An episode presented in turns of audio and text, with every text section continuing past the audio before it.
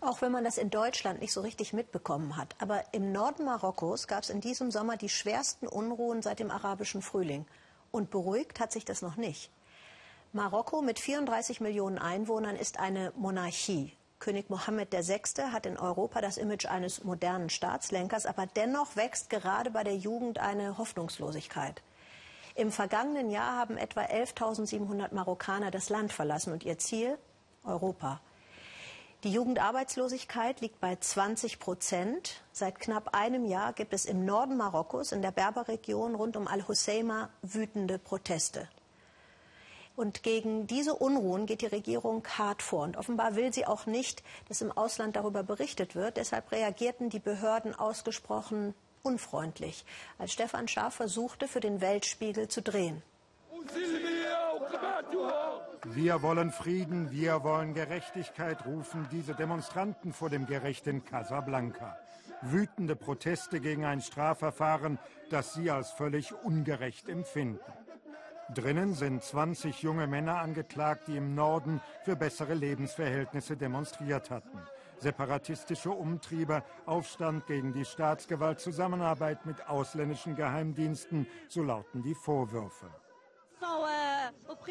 Sie sind im Gefängnis, obwohl sie nichts getan haben, außer für ihre sozialen Rechte zu kämpfen, zum Beispiel für ein Krankenhaus oder eine Universität in ihrer Stadt Al-Husseima.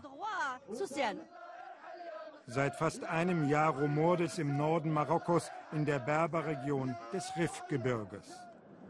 Wir wollen in das Zentrum der Proteste fahren, in die Stadt Al-Husseima und dort mit Aktivisten reden, aber auch mit der Regierungsseite. Wir haben uns vorher angekündigt, denn wir wissen, es ist ein heikler Besuch. Wir sind jetzt etwa 50 Kilometer von Al-Husseima entfernt, der Stadt im Norden Marokkos, in der es seit Wochen und Monaten Unruhen und Demonstrationen gibt. Dutzende von Aktivisten wurden verhaftet und sitzen im Gefängnis. So sah es in Al-Husseima im Juli aus, fast jeden Abend Proteste in den Straßen. Die Menschen fordern, dass die Regierung endlich mehr für ihre Region tut. Auslöser der Dauerdemos war der Tod eines Fischhändlers. Beamte hatten seine Ware beschlagnahmt und in eine Müllpresse geworfen. Der Händler sprang hinterher und wurde zu Tode gequetscht. Seitdem kommt Al-Husseima nicht mehr zur Ruhe. Die Staatsmacht versucht, die Proteste in der Berberregion mit aller Macht zu verhindern. Es sind die schwersten Unruhen seit dem arabischen Frühling 2011. Hunderte von Aktivisten wurden verhaftet. Nun herrscht in Al-Husseima eine überaus angespannte Ruhe. Für uns bedeutet das, wir dürfen von hier nicht berichten können nur im Hotelzimmer drehen. Jetzt sitzen wir hier im Hotelzimmer von Al-Husseima und können nicht arbeiten. Als wir gestern Abend hier ankamen, waren wir sofort von sechs Sicherheitsbeamten umringt, die uns klargemacht haben, wir können hier nicht drehen. Unsere Kamera würde sofort konfisziert und wir verhaftet. Die ganze Nacht ist unser Hotel beobachtet worden und auch am nächsten Tag. Obwohl wir akkreditiert sind, müssen wir Al-Husseima sofort verlassen, immer begleitet von einem unauffällig auffälligen Fahrzeug. Die Staatsmacht ist hochgradig nervös.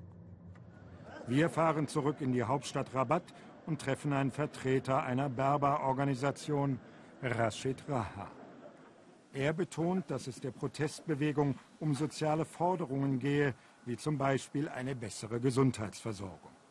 König Mohammed VI. werde noch nicht in Frage gestellt, wohl aber sein als korrupt empfundener Machtapparat.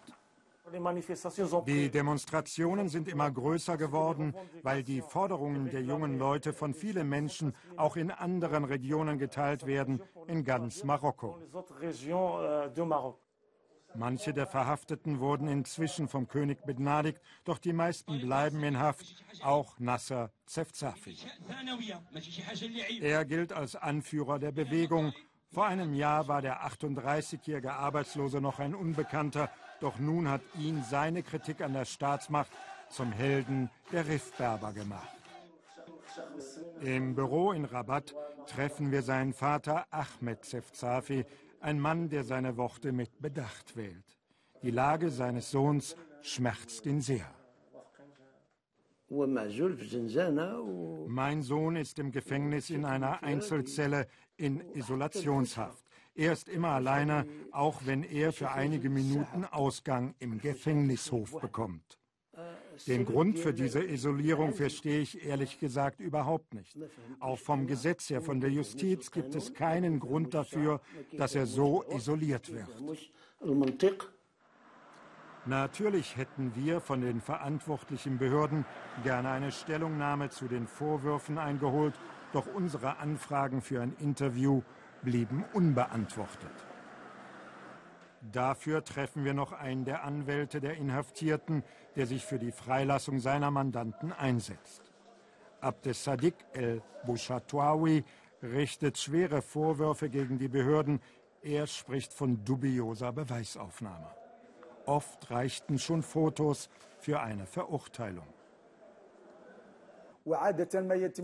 Meistens genügen der marokkanischen Justiz Fotos und Einträge auf elektronischen Seiten wie Facebook als Beweise, aber das ist eindeutig eine Verletzung der Meinungsfreiheit, wie sie im internationalen Recht festgehalten ist. Die Menschen, die in Casablanca demonstrieren, hoffen auf Unterstützung aus dem Ausland. Fraglich, ob die kommen wird. Denn Marokko ist für Europa ein wichtiger Partner im Kampf gegen den Terrorismus und bei der Migrationsfrage. Nur internationaler Druck kann wohl diesen Staat beeindrucken, der sich gegenwärtig immer mehr zu einem Polizeistaat entwickelt. Sie fordern mehr Freiheit, der Staat fühlt sich davon bedroht, Marokko steht weiter vor unruhigen Zeiten.